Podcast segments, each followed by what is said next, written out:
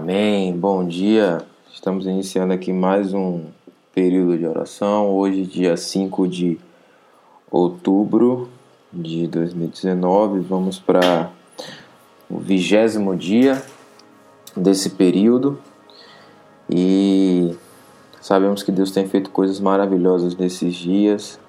Estamos já finalizando aí o livro de Mateus, faltam oito capítulos mas temos visto a graça e a bondade dele agindo em nossas vidas aí todo dia. Amém? Vamos orar. Pai, em nome de Jesus, nós estamos aqui na tua presença. Primeiro para te agradecer. Obrigado por esse dia, obrigado porque o Senhor fez um novo dia.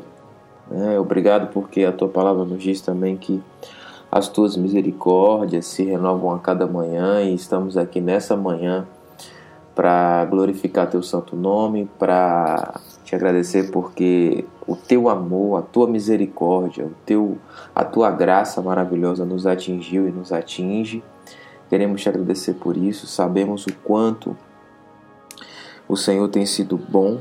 Né? A tua palavra diz que o Senhor é bom todo o tempo e continua sendo bom a todo tempo, e nós te agradecemos por isso. Obrigado, Pai, porque o reino dos céus é chegado na nossa cidade, no nosso tempo. Nós estamos vivendo sim esse reino que tem nos que tem chegado até nós e que tem nos feito súditos desse rei maravilhoso, rei desse reino. Obrigado, Jesus, porque os nossos filhos estão crescendo em graça, em amor, com saúde, com saúde né, saudáveis. Obrigado, Pai, porque nós temos um sustento. Obrigado pelos nossos empregos, os nossos trabalhos. Obrigado pelos nossos projetos. Obrigado, Pai, porque tudo acontece exatamente da forma que o Senhor tem determinado. Tudo acontece segundo o teu coração, segundo aquilo que o Senhor tem ministrado em nossas vidas, segundo aquilo que o Senhor tem permitido. E nós te agradecemos por isso. Te agradecemos pelo ar que nós respiramos, te agradecemos pelo pelos amigos que temos, pelas pessoas às quais tem sido, tem chegado às nossas vidas, pela nossa família, em nome de Jesus, Pai. Muito obrigado por tudo. Obrigado, Pai, porque o Senhor tem tem sido tão bom conosco, o Senhor tem feito tantas coisas boas e nós estamos aqui nessa manhã para te agradecer. Muito obrigado pelo teu carinho, muito obrigado pelo teu Espírito Santo, muito obrigado, Pai, pelo teu cuidado com as nossas vidas, pelo teu cuidado com as nossas famílias, pelo teu cuidado com a tua igreja, Pai. Em nome de Jesus, nós te agradecemos e cremos que o Senhor está conosco, cremos que o Senhor está falando conosco a todo tempo, a todo dia, a toda hora, o Senhor está ministrando aos nossos corações, Pai. Muito obrigado por isso. Te agradecemos em nome de Jesus. Amém. Glória a Deus. Amém. Vamos lá para Mateus capítulo 20. Vamos dar continuidade aqui. Os trabalhadores da, da plantação de uvas. Jesus disse: O reino dos céus é como o dono de uma plantação de uva que saiu de manhã bem cedo para contratar trabalhadores para sua plantação. Ele combinou com eles o salário de costume, isso é, uma moeda de prata por dia, e mandou que fossem trabalhar na sua plantação. Às nove horas, saiu outra vez, foi até a praça do mercado e viu ali alguns homens que não estavam fazendo nada. Então disse: Vão vocês também trabalhar na minha plantação de uvas, e eu pagarei o que for justo. E eles foram. Ao meio-dia e às três da tarde, o dono da plantação fez a mesma coisa com outros trabalhadores. Eram quase cinco horas da tarde quando ele voltou à praça. Viu outros homens que ainda estavam ali e perguntou: Por que vocês estão o dia todo aqui sem fazer nada? É porque ninguém nos contratou, respondeu eles. Então ele disse: Vão vocês também trabalhar na minha plantação. No fim do dia, ele disse ao administrador: Chame os trabalhadores e faça o pagamento começando com os que foram contratados por último e terminando pelos primeiros. Os homens que começaram a trabalhar às cinco horas da tarde receberam uma moeda de prata cada um. Então os primeiros que tinham sido contratados pensaram que iam receber mais. Porém, eles também receberam uma moeda de prata cada um.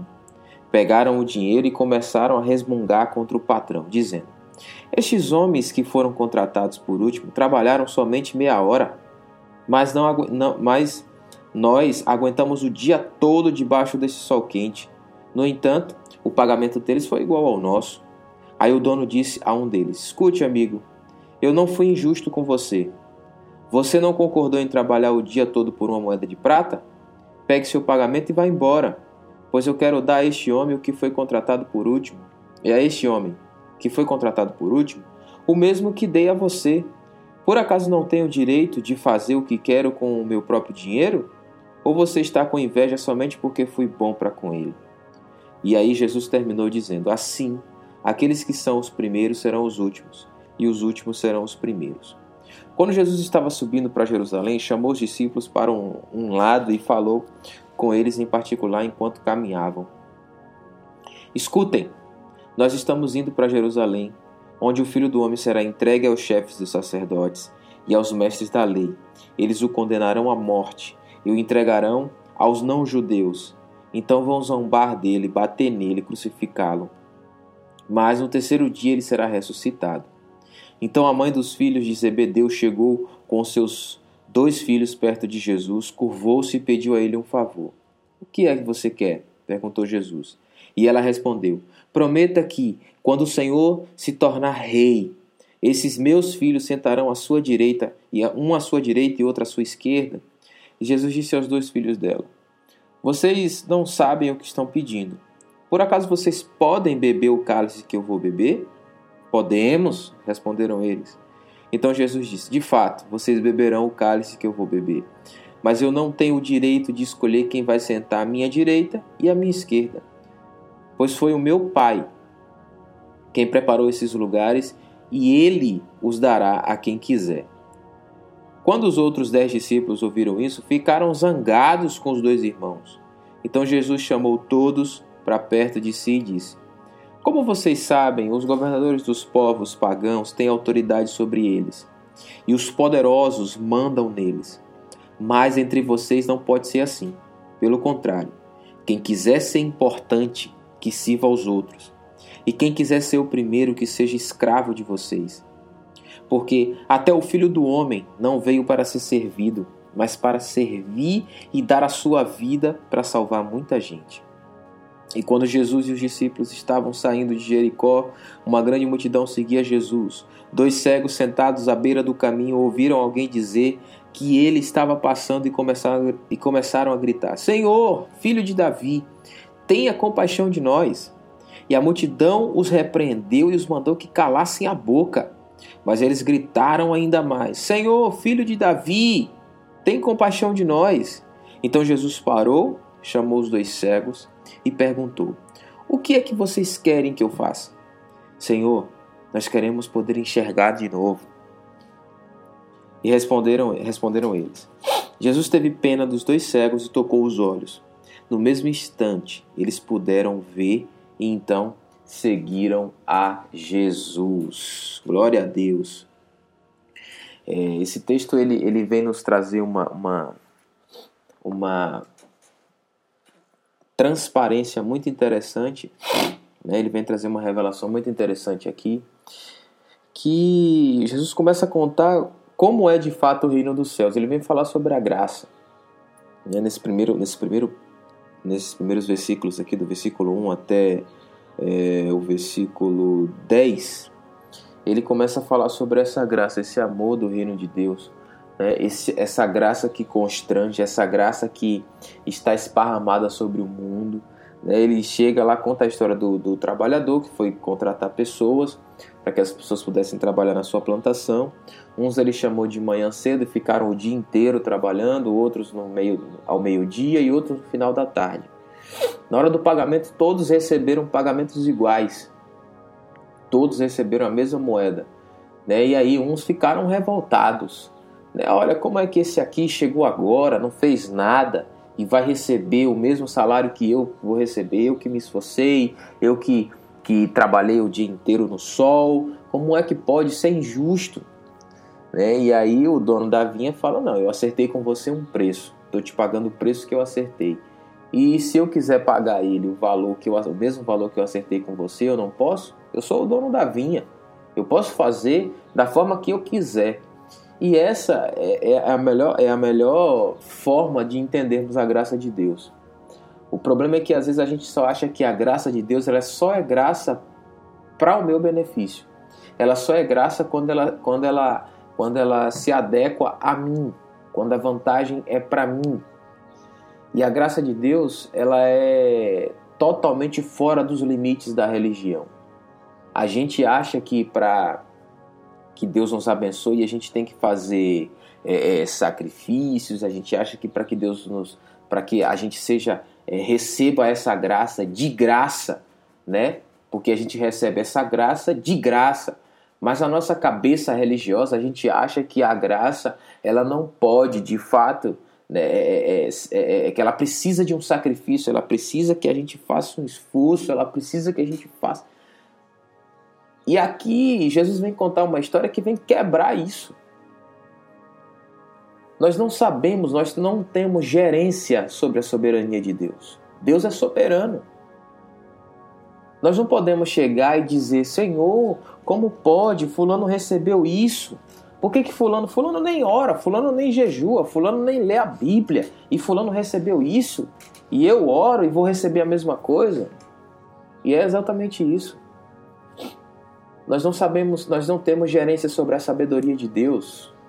Nós nós só sabemos até onde nossos, os nossos olhos enxergam. Mas, além disso, só Deus pode saber. É por isso que não dá para explicar por que, que gente boa sofre. Você para e fala assim: Poxa, Fulano é uma pessoa tão boa, mas por que, que ele está sofrendo? Não dá para explicar.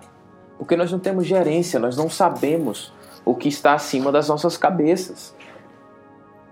E aí, aqui, é, é, é, no finalzinho lá do versículo, é, é, é do, do, do, versículo 16, o, melhor, o 15, o 14, o 13 até o 16 diz assim: Aí o dono disse a um deles: Escute, amigo, eu não fui injusto com você.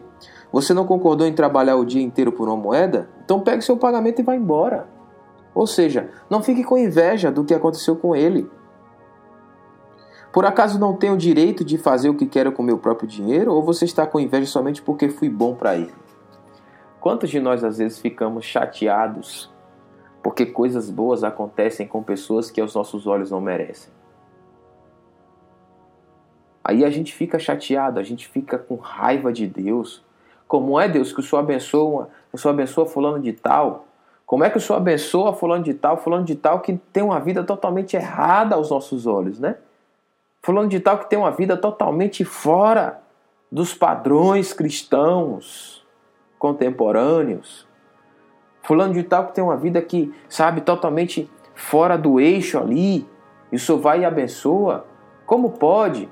Isso está errado. Fulano de tal não merece ser, ser, ser, receber a bênção. Fulano de tal não merece receber. Mas como não?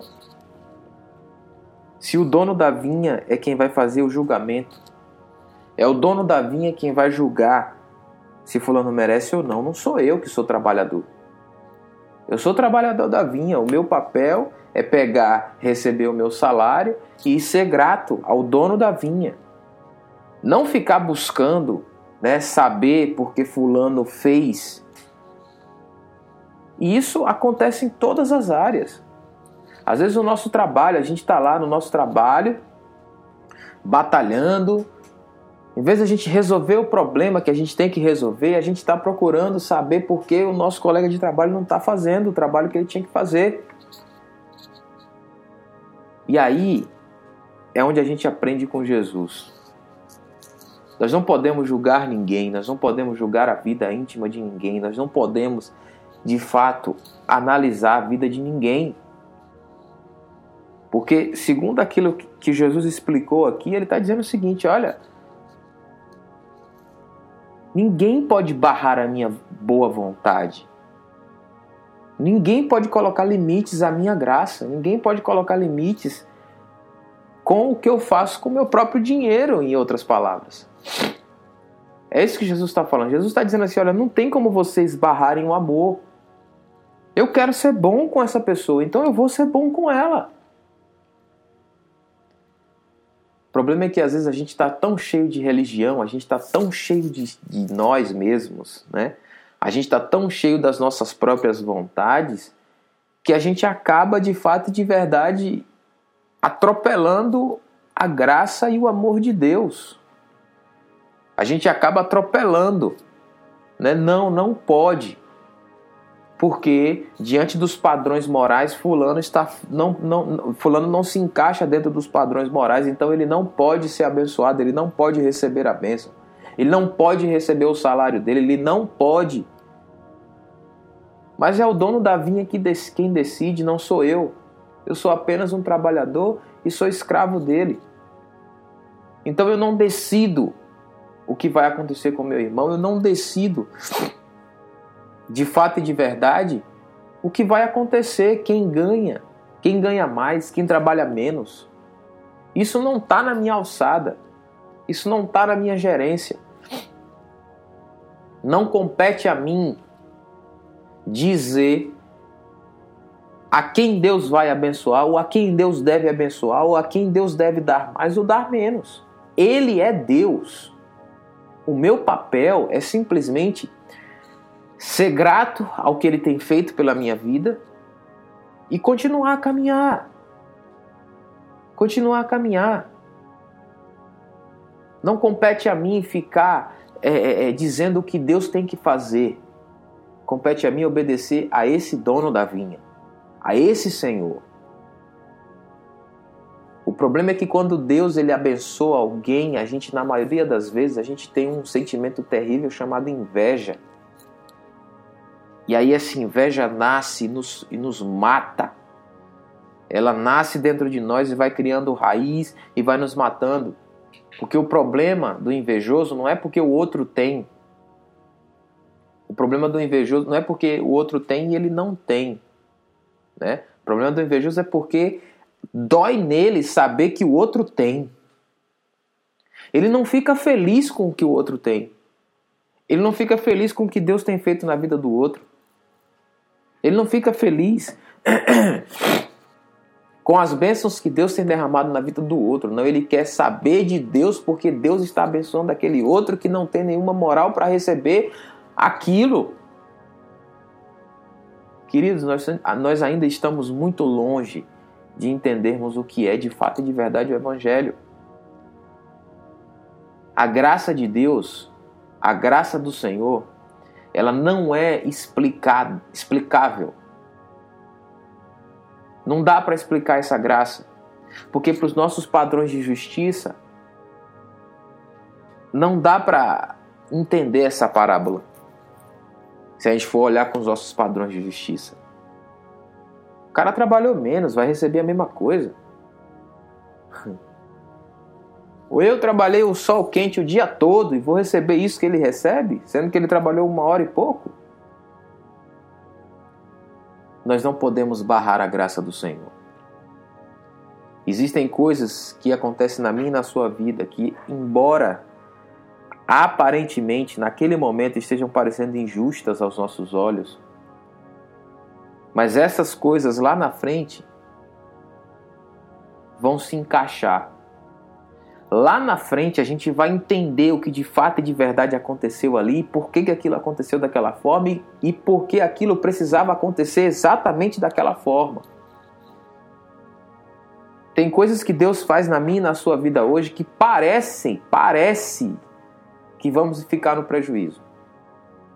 Que vamos de fato ter dificuldades imensas, que vamos estar com saldo negativo. Mas é lá na frente que as coisas vão começar a se encaixar. É lá na frente que as coisas vão começar a se ajustar e nós vamos entender que a graça do Senhor ela está esparramada sobre o mundo. A graça e o amor dele está esparramado para qualquer um, de qualquer lugar, e em qualquer tempo. É isso que às vezes a nossa mente religiosa não aceita. Porque a minha mente e a sua mente religiosa só aceita a graça para quem está dentro da igreja. A minha e a sua mente religiosa só aceita graça para quem está de fato ali, batendo ponto, fazendo tudo direitinho.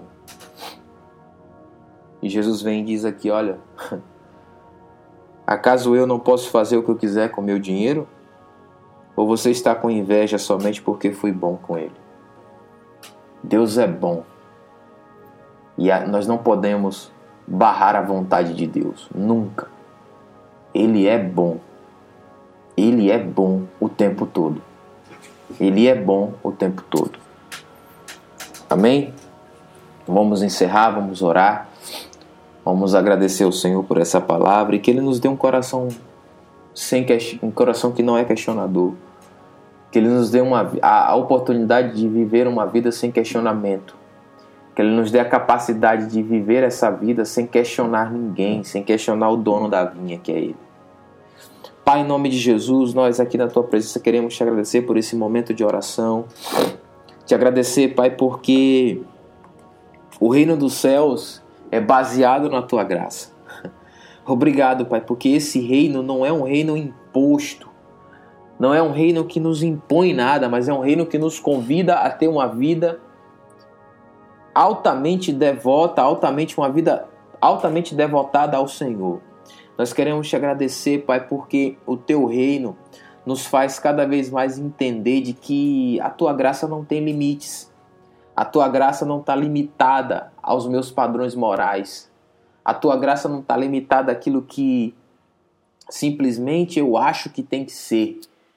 O Senhor não está nem aí para essas coisas. Muito obrigado porque a tua graça é real, a tua graça é de fato e de verdade algo que pode preencher meu coração. Então vem me dar um coração baseado na tua graça. Um coração que não está questionando porque o outro está recebendo a mais ou menos, mas um coração que consegue se alegrar com a vitória do outro.